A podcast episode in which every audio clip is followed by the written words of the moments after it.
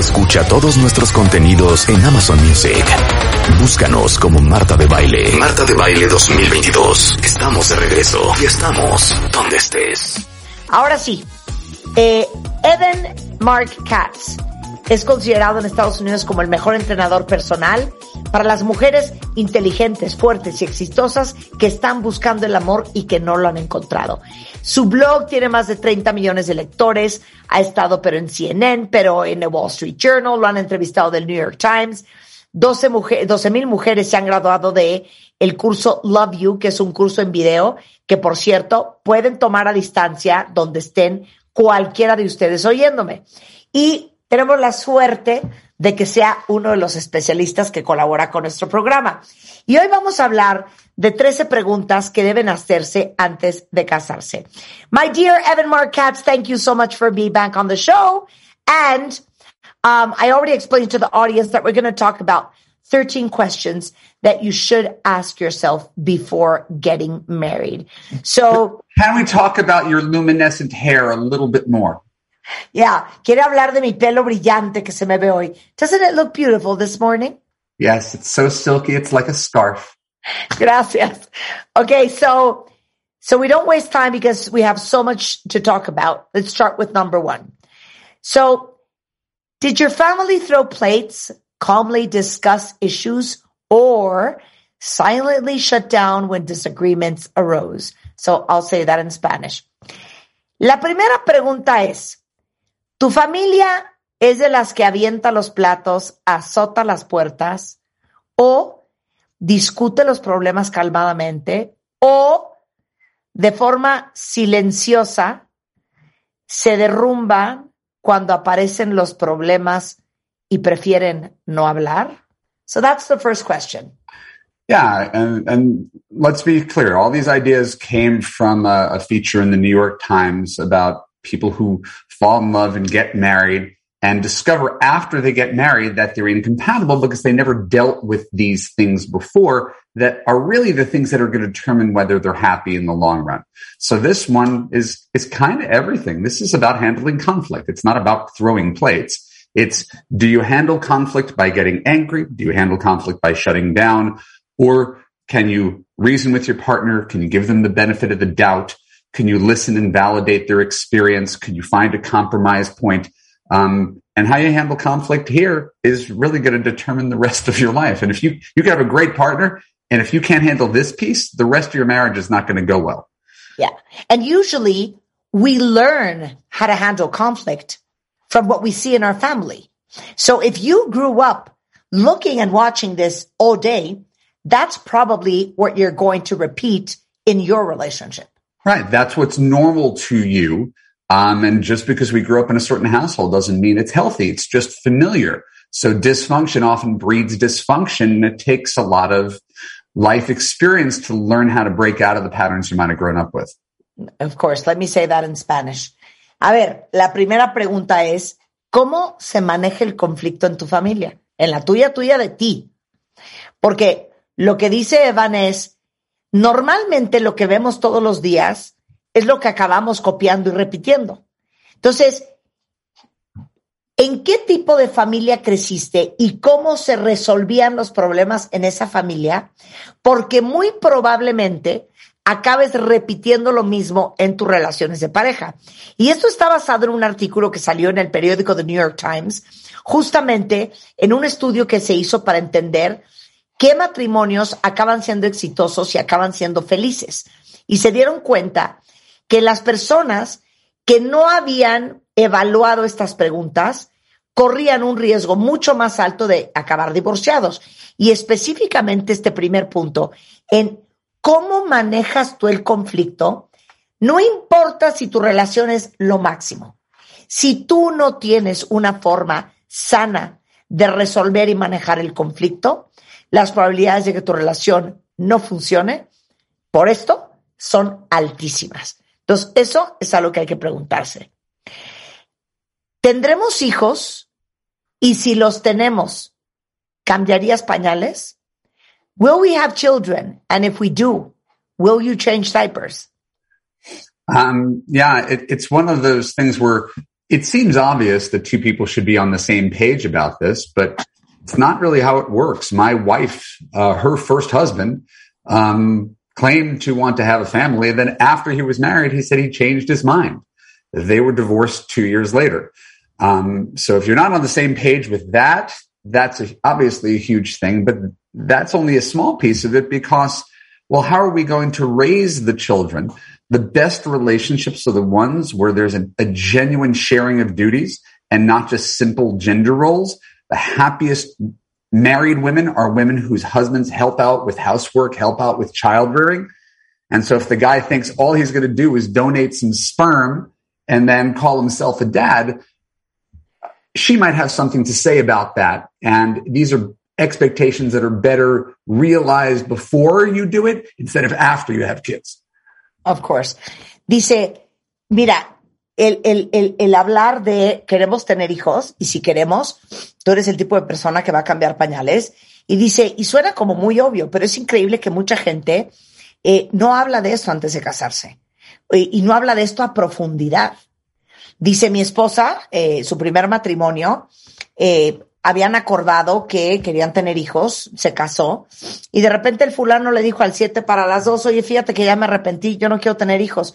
Obviamente dos años después estaban divorciados. Entonces, no solamente saber que quieres tener hijos o, si no quieres tener hijos, es también entender qué tan involucrado vas a estar en tu paternidad, porque está comprobado que las relaciones más felices son las relaciones que indistintamente del género o del rol de género que supone tener cada uno, son relaciones en donde ambos cooperan y que está comprobado que las mujeres que tienen parejas, papás de sus hijos, involucrados en la crianza y en la educación, son mujeres mucho más felices. Entonces, y eso es todo lo contrario cuando tienes un señor que cree que porque dio un esperma, ya es papá.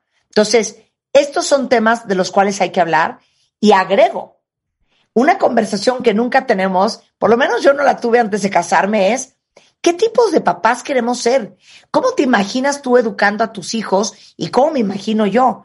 Y esas cosas que acaban siendo fundamentales en el pegamento o en la distancia en una relación de pareja. Nuestras experiencias nos ayudarán o dificultarán hablando de los exes.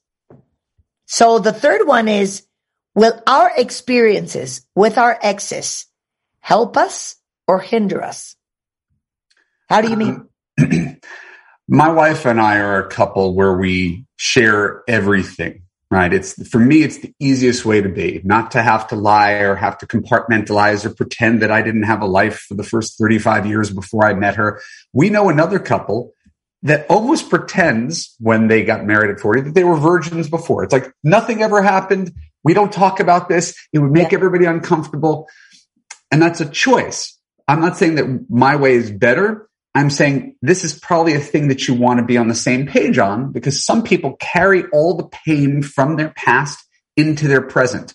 If you're a woman who dated a man who was a cheater and you treat an honest man like he was a cheater, right, that honest man is not going to have a great relationship with you because you're bringing your past into the relationship. So I think our past does help to form us.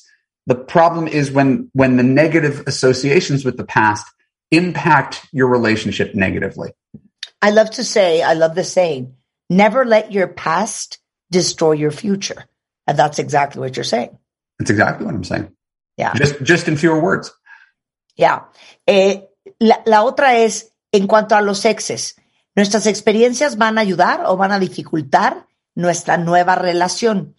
Y esto lo dice porque explica eh, Evan que, por ejemplo, en el caso de él y su esposa, eh, tienen una relación como muy abierta en cuestión de comunicación y de confianza. Eh, él nunca quiso fingir con ella que nunca existieron los 35 años antes de que la conociera.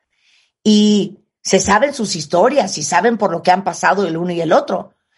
Hay otras parejas que prefieren fingir que antes de la nueva pareja, o sea, no había nada, que casi casi eran vírgenes Y esta es una decisión personal de cada pareja. Pero es importante que esto esté claro, porque muchas veces traemos el pasado a nuestro futuro y tu pasado arruina tu futuro. Porque pongamos el ejemplo de una mujer que viene de una relación en donde le pintaron el cuerno, eh, que trae una desconfianza terrible en los hombres. Entonces, vas a torturar a esta nueva pareja, que a lo mejor es un hombre súper honesto y súper fiel, porque tú vienes cargando tu trauma y es importante no solamente concientizarte de qué bagaje del pasado estás trayendo esta relación y cómo ese bagaje está afectando la forma en que te relacionas con estas relaciones futuras o no. Y también tomar la decisión de qué nivel de apertura vas a querer tener con tu pareja y que los dos estén cómodos con eso. Yo les he contado que Juan y yo no sabemos vida, obra, milagro de todas nuestras parejas. Cómo eran, pero qué hacían, pero qué pasó. Y hay gente que prefiere no saber. Está bien. No es que uno esté mal y uno esté bien, pero tienen que estar en la misma página. What I just told the audience is that in the case of Juan and I, we're very open. So Juan knows all my sex life, all the stories about my exes, all my traumas, and me as well for his life. And we're very open about it. I mean, we want to think that we're very good friends and that we have the trust and the safety within our relationship to be open about everything we've lived. But there's people who'd rather not know. And that's a decision that you can make.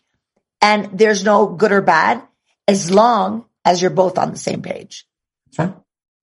Agree? It, it, you you basically agreed with what I said and said exactly. that you're we already established that you and Juan are like me and my wife. So exactly, I, exactly, exactly. So the next one, um, I'll say it in Spanish. ¿Qué importancia tiene la religión? How important is religion? So this is, you know, this is another case where it's highly subjective. And so sometimes when we talk about this, people could feel attacked. I think anything you make into a deal breaker can become a deal breaker. Um, I like a world in which we have fewer deal breakers and we can do a little more live and let live. So, for example, I am a Jewish atheist. My wife went to 16 years of Catholic school. Um, we are happily married for the past 13 years because we are not trying to force the other person to agree or think like us. We can believe what we believe privately and it doesn't impact most of our relationship. On the other hand, there are people that if you want to go to church and raise your four kids Catholic and be there every Sunday, you're probably better off having someone who's on, on the same page with that if that's a central part of your life. And so it's just understanding once again, before you get deep into the relationship, before you bring children into the world, whether you could either be on the same page or at least agree to disagree. Yeah. Uh, and let me ask uh, the audience if if anybody is like connecting um, with um, the first five things we've said, and if they've had issues in relationships because of the first five things we said. Eh, lo que quiero saber es que si alguien de ustedes, hasta este momento, las cinco cosas que ha explicado Evan, ha tenido ya broncas en las relaciones justamente por esto. Ok, entonces dice, la religión. Es muy importante antes de entrarte de lleno a una relación, entender cuál es la postura religiosa de la otra persona. Dice, yo soy judío ateo. Mi esposa fue a colegio católico 16 años de su vida.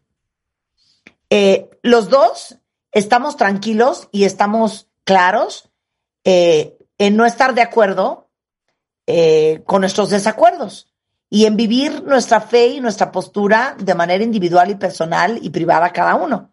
Y esto en mi relación no es un tema.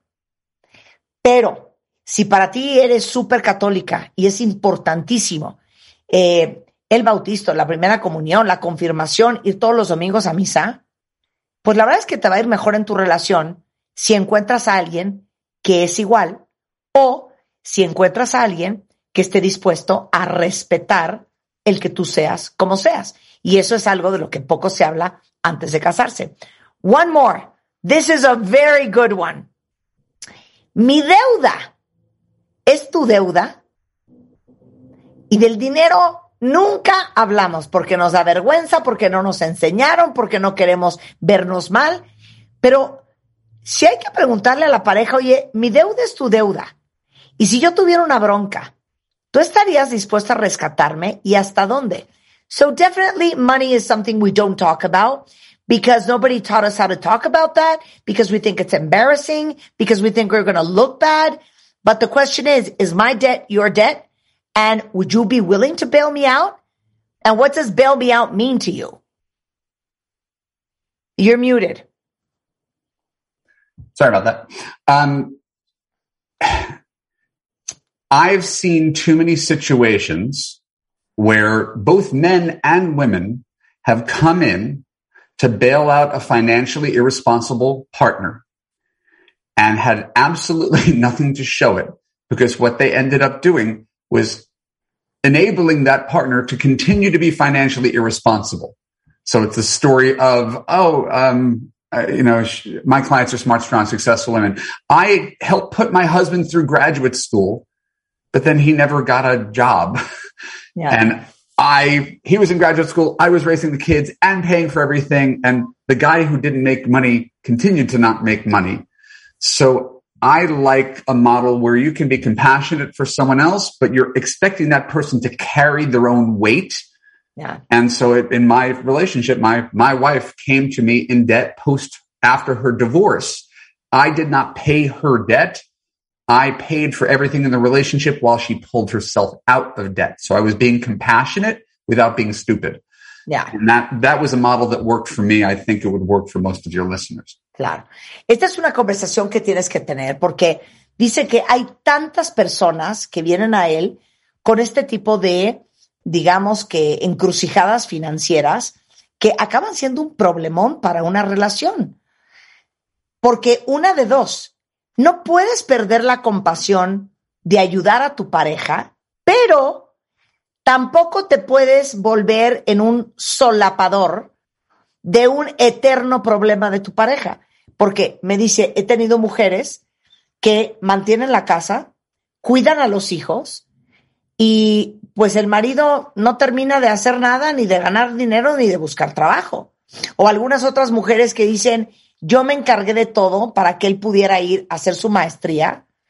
Corte A, no ha encontrado trabajo y yo sigo manteniendo todo. Y dice, miren, les voy a poner un ejemplo perfecto. Cuando conocí a mi esposa, mi esposa venía con una deuda tremenda de su matrimonio anterior. O sea, debía mucha lana. Entonces, yo no se la pagué, no solapé ese asunto. Pero fui compasivo. ¿Y cómo fui compasivo?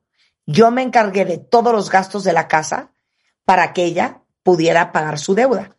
Eso le funciona a él, pero siente que eso les puede funcionar a ustedes y recordarles la importancia que es hablar del tema del dinero. Regresando, el resto de las 13 preguntas que nos debemos hacer todos antes de casarnos o antes de irnos a vivir con alguien. Al regresar, no se vayan. Entra a wradio.com.mx. Checa más información de nuestros invitados, especialistas, contenidos y escucha nuestro podcast. Marta de Baile 2022. Estamos de regreso. Y estamos donde estés. Estamos de regreso en W Radio, hablando de 13 preguntas que hay que hacerse antes de casarse. Y estamos con Evan Markatz. Y vamos en la pregunta número 6. ¿Cuánto es lo máximo que estarías dispuesto a gastar en un coche, en un sofá, en unos zapatos? What's the most you would be willing to spend on a car, on a couch, or shoes? And why is this an important question? Well, in the same way you talked about uh, the importance of money within a relationship, um, it's not just making the money, it's how you choose to spend the money. And the truth is different people can value different things. And once again, it doesn't mean that either of them is wrong. Saving for a future, saving for retirement is important. But if someone saves to the point where they, uh, their partner feels like they're cheap and they're not enjoying their life, that's going to create some strains. Similarly, someone who likes to live now and doesn't want to save for the future is going to make the, the other partner really anxious. And so, especially when it comes to high ticket items, um, it's always important to be on the same page with your partner and run things by your partner so that you don't, don't end up getting into fights after the fact because you don't share values on it. Claro, que es importante preguntar, oye, ¿cuánto estarías dispuesta a gastar en un coche, en un sofá, este, o a lo mejor en unos zapatos? Y dice, no solamente es importante hablar de la generación de riqueza, sino de cómo gasta el dinero. Hay gente que está tan enfocada en ahorrar y en asegurar su futuro que a lo mejor su pareja siente que es tan austero o tan codo que se pierden de mucho de la vida hoy. O hay gente que prefiere pasar la bomba hoy y que no se preocupa del futuro ni del mañana. Entonces, simplemente entender en qué le gusta gastar, cómo ve el futuro, qué opina del ahorro eh, y, qué tan eh, cuidadoso es con el dinero o no y en qué le gusta gastar para estar de acuerdo en eso. Esta es preciosa.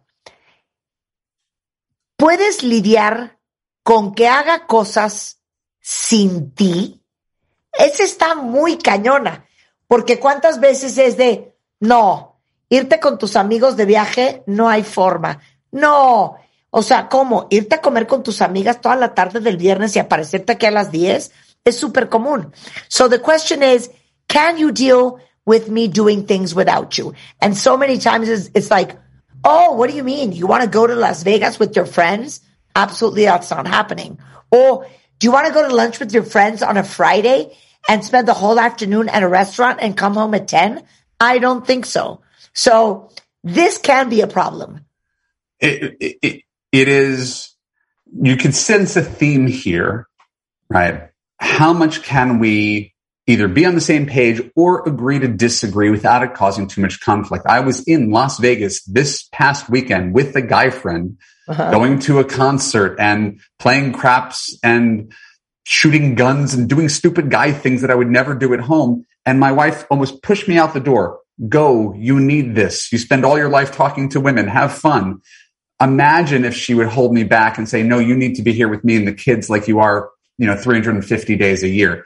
So I think it's really, really healthy for both partners to, to have lives, have independence, and then come back and be stronger instead of insisting that someone um, caters to your every whim, which is not realistic. Claro. Es súper importante tener esta conversación porque tienes que poder estar en una pareja en donde ambos tengan vidas personales individuales y una vida personal eh, juntos en común.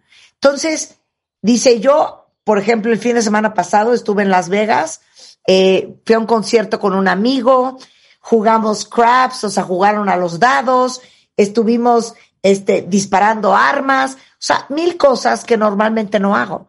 Y mi esposa me dijo, 100% ve, o sea, necesitas este espacio, todo el día estás con mujeres o en la casa conmigo, con los hijos, tómate este tiempo. Qué difícil sería que ella me quisiera retener. Entonces, es bien importante que nos demos el espacio para hacer cosas de manera personal sin tener al otro encima o estar de acuerdo en no estar de acuerdo, que eso también es muy sano. I love this. Do we like each other's parents? ¿Nos gustan los papás del otro? Well, you know, this this is obviously something that depends on the the closeness and the frequency with which you see the parents. Right? It's it's one thing if you don't like the parents and you only see them for Christmas and you can kind of just smile and nod and you know get along for a couple days. If they're over every Friday night for dinner and they live next door, that's a different story. So it, this this is very much about the nature of the relationship with the parents and your tolerance for that. And more importantly, whether your partner understands and validates your feelings. I understand you don't like my mom. I get it. I'm still on your team, but she's, she's, she's my mom. I can't get rid of her, but you can't have a relationship where the person's like, What are you talking about? My mom's amazing. How can you even say that? That'll make your partner feel crazy. Absolutely. Dice, claro que es importantísimo si te gustan o no te gustan tus suegros. Y depende todavía más el tipo de relación que hay. Porque hay suegros que ves en Navidad una vez al año, pues a lo mejor en el Día de las Madres y tan tan, más nunca. Pero hay suegros que vienen a comer todos los domingos y hay suegros que los ves casi diario. Entonces, esto tiene que ver con el tipo de relación y la frecuencia con que los ves. Y es muy importante ser respetuoso de los sentimientos de tu pareja. Porque si tu pareja te dice, es que no soporto a tu mamá, una cosa es que tú le digas, te entiendo perfecto, pero es mi mamá. Y que él te entienda perfecto. Pero si tu pareja te dice, es que no soporto a tu mamá, y tú le dices, ¿de qué me estás hablando? O sea, mi mamá es lo máximo, estás mal, automáticamente se va a sentir invalidado y rechazado. Entonces, es importante entender la frecuencia, la intensidad, el estilo de relación que tu pareja quiere tener con su familia. Y si eso es algo que tú puedes manejar, porque si no, va a ser un infierno para ella o para él y un infierno para ti. I love number eight. Number nine. How important is sex for you? And this is a trick question because this could be answer A today, answer B in 10 years, answer C in 17 years. La nueve me encanta. ¿Qué tan importante es el sexo para la otra persona? Y esta es capciosa, porque hoy puede ser la respuesta A, pero en siete años puede ser B y en 20 años puede ser C. So explain, my friend. You you actually led us to an interesting place. The problem is no one can account for what's going to happen in the future. Right, the yeah. first first six months you're together, you, you, you do it every time you see each other. Uh, you move in together, you have kids. That number is going to invariably go down with familiarity. Um, but base, it's a it's a basically um, a personal taste of where your libido is. I joke in in our family that we're a once a week couple and we have a better sex life than a lot of our friends. and not because we're particularly, obviously, it's not, it's not particularly hot after all these years. It's that we make sure we do it every single week where other people just like, they kind of wait for the inspiration to strike. And sometimes it doesn't strike for a couple months because they're tired and they're busy and all that kind of thing. So there are, there's once again a reasonable scale where he may say, I like it three times a week. And she's like, I just want it once a week. And we have to be able to figure out a point where both people can be content instead of one person hijacking the whole relationship because their sexual needs dominate. Yeah. Dice, es bien importante el tema del sexo porque evidentemente la libido va cambiando a través de los años. Obviamente los primeros seis meses, cada vez que te ves, o sea, es un revolcadero infernal. Pero luego vienen los hijos y los años de matrimonio y las cosas van cambiando. Dice, yo hago muchas bromas en mi familia de que mi esposa y yo somos parejas de una vez a la semana y tenemos una mejor relación sexual que muchas otras parejas eh, que conozco. ¿Y cómo le hacemos? Nos aseguramos de que suceda una vez a la semana. Y cuando hablamos con nuestra sexóloga, justamente eso decía, que muchas veces estás esperando a que te den ganas.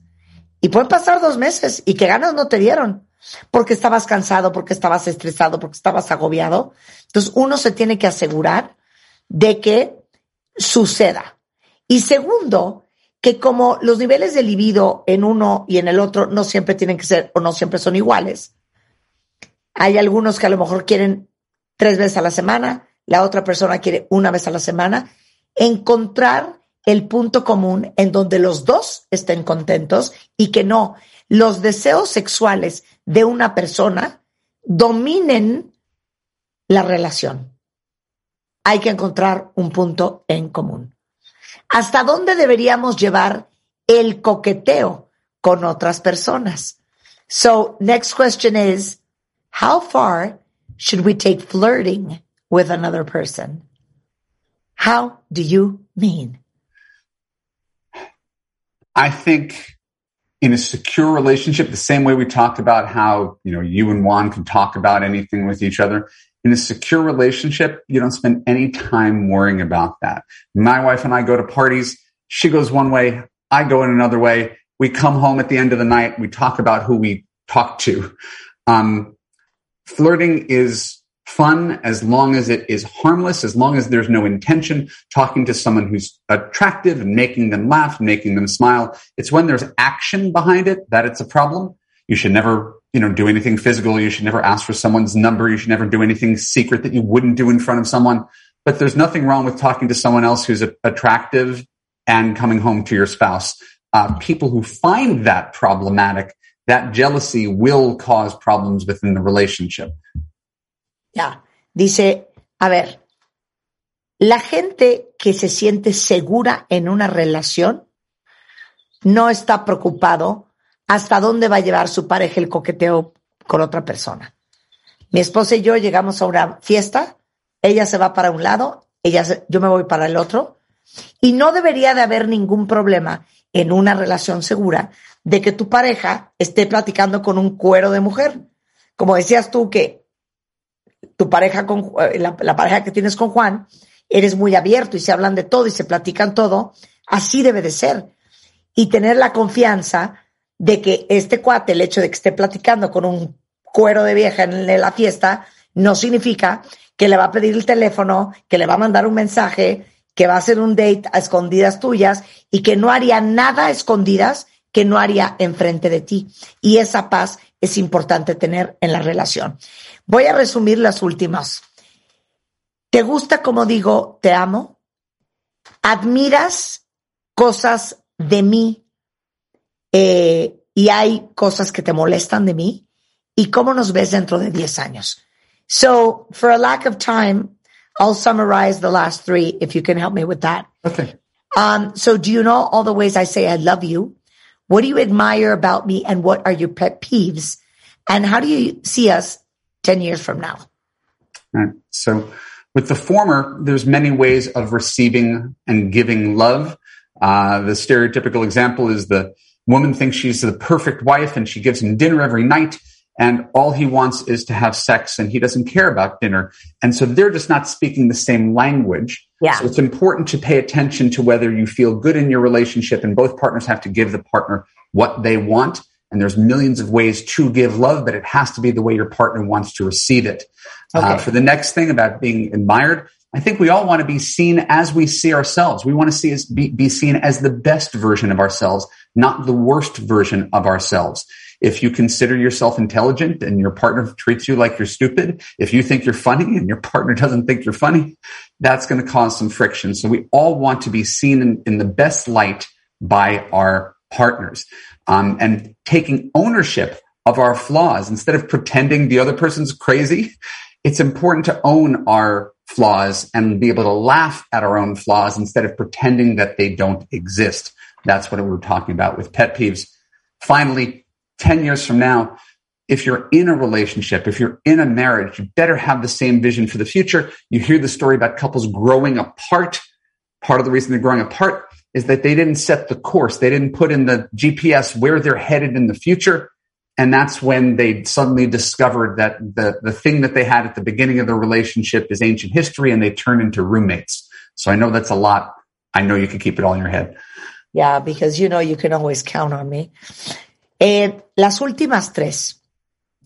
La forma en que yo te digo que te amo, ¿la entiendes? Siempre hemos hablado con Mario Guerra de los lenguajes del amor y cómo a lo mejor una mujer siente que eh, expresar su amor a través de hacerle una cena súper complicada, impresionante a su pareja, se va a dar cuenta cuánto lo ama. Y a lo mejor él, la cena le vale. Lo único que quiere es cooperar. Entonces, eh, entender cuál es el lenguaje del amor de tu pareja y eh, lograr entenderlo y que él entienda cuál es tu lenguaje de amor y que los dos se sientan amados con la forma en que ama el otro. Segundo, entender que admira de ti esa persona, porque todos queremos que nos vean como nos vemos nosotros. Y si tú te sientes una persona súper inteligente, ah, pero tu pareja te ve como un imbécil, eso va a ser muy duro. Igualmente, hacerte dueño de tus defectos, no tirar a loca a tu pareja y asumir que no eres perfecto y que sí hay cosas en ti que tienes que trabajar. Y por último, es importante tener la misma visión a futuro. ¿Cómo nos ves dentro de 10 años? Es entender que los dos pusieron la misma dirección en ese GPS. Porque si los proyectos de vida son diametralmente diferentes, va a ser muy difícil que esta relación tenga éxito largo plazo. Evan Mark Katz lo encuentran en Twitter como Evan Mark Katz, evanmarkkatz.com en web y en Facebook igual. Si ustedes quieren tomar su curso, si son mujeres inteligentes, fuertes, exitosas y no entienden por qué siguen solteras y no encuentran el amor, tomen su curso. Toda la información en su página evanmarkkatz.com. Ahorita se las pongo en Twitter. Evan, thank you so much. Muchas gracias, Martha de Baile. Muchas gracias, Evan Mark Katz. Un placer tenerte aquí. Besitos hasta Los Ángeles. Bye. Y luego les tengo una gran alegría que en redes sociales he visto que muchos tienen. La próxima vez que vayan a un Walmart cuentavientes, les quiero decir que tenemos un nuevo integrante de la familia de Marta de Baile Hair Tech para todas las que aman cuidarse la piel y que se les vea luminosa, hidratada, humectada, acabamos de sacar body washes que se llaman Velvet Skin Extreme Nourishing Body Wash, que les va a dejar la piel hidratada, nutrida, protegida, además de que huele de escándalo. Y los body washes traen aceites de almendras, que es un gran ingrediente natural para hidratar. Y aparte, déjenme decirles que le pusimos proteína de leche, milk protein, que ayuda a retener toda la hidratación por mucho más tiempo, protege la barrera natural de la piel y buenísimo para pieles sensibles. Trae perlas de vitamina A y E, entonces es súper, súper cremosa y les va a ayudar a darle un boost de producción de colágeno a su piel para que elimine eh, las arrugas y minimice las manchas. Entonces, viene el, el body wash verde, es a base el olor de bergamota, salvia y jengibre, huele de morirse. Y el azul tiene nuestro signature scent, que es el mismo olor que trae el shampoo de Hair Amplifier, que es madera de cedro, sándalo y vetiver. Entonces, la próxima vez que estén en Walmart o en walmart.com.mx, busquen nuestros dos nuevos body washes. Y si los quieren ver físicamente, ahorita lo posteamos en Twitter y también lo pueden ver en arroba mdhairtech en Instagram, en Facebook. Eh, ahí pueden enterarse de updates, de lanzamientos y por supuesto, no dejen de compartirnos sus fotos porque nos encanta repostearlas cuando tengan su body wash en la mano. Oigan, cuentavientes, con esto llegamos al final del programa. Hoy hablamos del virus de papiloma humano, que mañana es el Día Internacional, con Álvaro Peña. Y hablamos de la, enfermedad de la voz con Fermín Subiaur, una joya, y Evan Mark Katz, 13 preguntas que todos nos tenemos que hacer antes de irnos a vivir juntos o de casarnos. Todo eso en nuestro podcast en wradio.com.mx, martadebaile.com o Spotify. Y mañana, clases de idiomas. Necesitamos unidad mundial y mañana les voy a traer a un ruso, a un chino, alguien del Reino Unido, de Japón, y no se lo vayan a perder. Y tenemos a alguien de Ucrania. Eh, nos vamos a divertir mucho, nos vamos a carcajear y vamos a entender que no importa de dónde seamos, debemos estar siempre más unidos que nunca. Tengan una linda tarde de jueves, ¿o qué día es hoy? Hoy es jueves. Hoy es jueves, ¿verdad? Mañana viernes nos vemos en punta a las 10. Y no se vayan porque mucho más con Carlos Loret después del corte. Escucha todos nuestros playlists y contenidos en Spotify. Búscanos como Marta de Baile. Marta de Baile 2022. Estamos de regreso y estamos donde estés.